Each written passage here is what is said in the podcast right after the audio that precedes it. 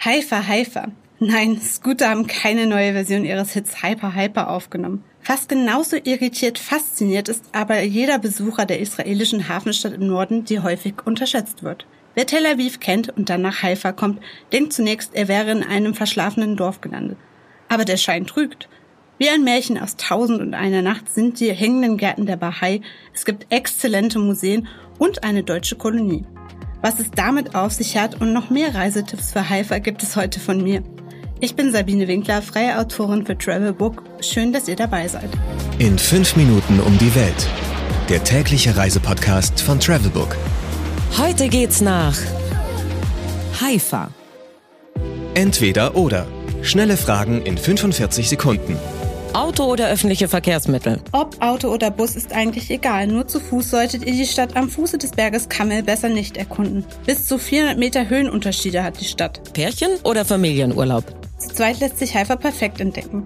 Es gibt viele Restaurants und eben die romantische Kulisse der Bahai-Gärten. Entspannung oder Abenteuer? Entspannung. Der Kontrast zum posierenden Hotspot Tel Aviv und der Weltstadt Jerusalem ist gigantisch. Ideal zum Runterkommen. Kultur oder Party? Haifa ist ein Paradies für Kulturnerds.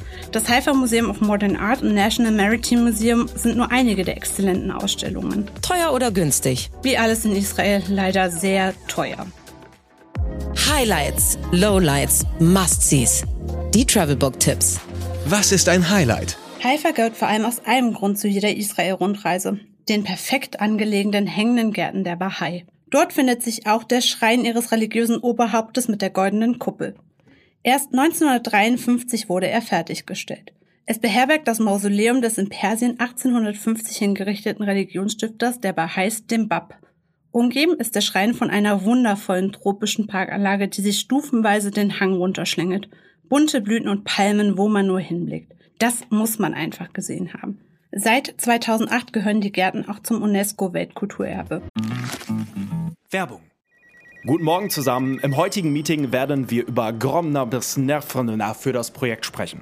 Du bist neu im Team und verstehst nur Bahnhof? Ganz entscheidend bei der Umsetzung ist Gromner. Habt ihr es verstanden? Ah ja, das ist wirklich, wirklich verständlich. Zurmnarbarnaf Venewaf. Auf der Arbeit klingt alles nur nach Kauderwelsch die LinkedIn-Community hilft dir dabei, dich in der Berufswelt zurechtzufinden und neue Themen im Handumdrehen zu verstehen. Und? Noch irgendwelche Fragen? Arbeitsthemen verstehen. Wissen wie mit LinkedIn. Werbung Ende. Mein persönlicher Geheimtipp. Wer den steilen Abstieg der Bahai-Gärten geschafft hat und sich von dem spektakulären Gartenerlebnis erholt hat, kann danach in eine ganz andere Welt eintauchen. Der German Colony. Sie grenzt direkt an die Gärten. Bei einem rund 15-minütigen Spaziergang könnt ihr eintauchen in ein den meisten unbekanntes Kapitel deutscher Geschichte. Um 1850 planten die Württembergische Tempelgesellschaft nämlich christliche Siedlungen im Heiligen Land. Das Resultat sieht man in Haifa noch heute. Die Häuser sehen für nahöstliche Verhältnisse groteske deutsch aus und zieren deutschsprachige Bibelzitate. Als wäre die Zeit hier einfach stehen geblieben.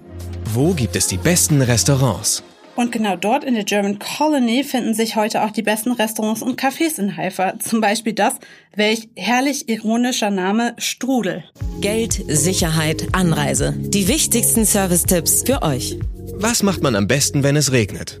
Eines der zahlreichen Museen Haifas entdecken. Wer hätte gedacht, dass die Hafenstadt locker mit den Ausstellungen in Tel Aviv und Jerusalem mithalten kann? Das größte Museum in Haifa ist das National Museum der Wissenschaft, Technologie und Raumfahrt, kurz MADA-Tech. Dass viele Wissenschaftler und Erfinder jüdische Wurzeln haben, ist längst bekannt. Das interaktive Museum führt es aber noch einmal eindrucksvoll vor Augen. Kunstfans gehen eher in das Räuben- und Edith Hecht Museum. Neben einer archäologischen Ausstellung samt Kibbutz, einer typisch israelischen Landwirtschaftskommune, gibt es hier Bilder von Monet und Van Gogh zu bestaunen. Do's and Don'ts. Israels interreligiöse und multikulturelle Vielfalt zu erleben ist ein absolutes Do.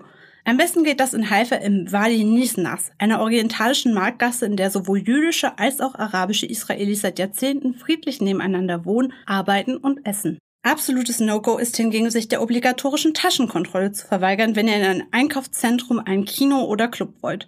Wie überall in Israel werdet ihr auch in Haifa erst einmal abgecheckt. Hoffentlich hat euch mein letzter Punkt nicht abgeschreckt. Ich kann euch versichern, an Omnipräsenz von Sicherheitspersonal im Land gewöhnt man sich sehr schnell. Und danach ist Haifa ein kleines grünes Paradies am Mittelmeer, das ihr so schnell nicht vergessen werdet. Das war's von mir. Ich bin Sabine Winkler, freie Autorin bei Travelbook. Danke, dass ihr in fünf Minuten um die Welt gehört habt. Und jetzt genießt mit mir die Atmosphäre in Haifa. 15 Sekunden Auszeit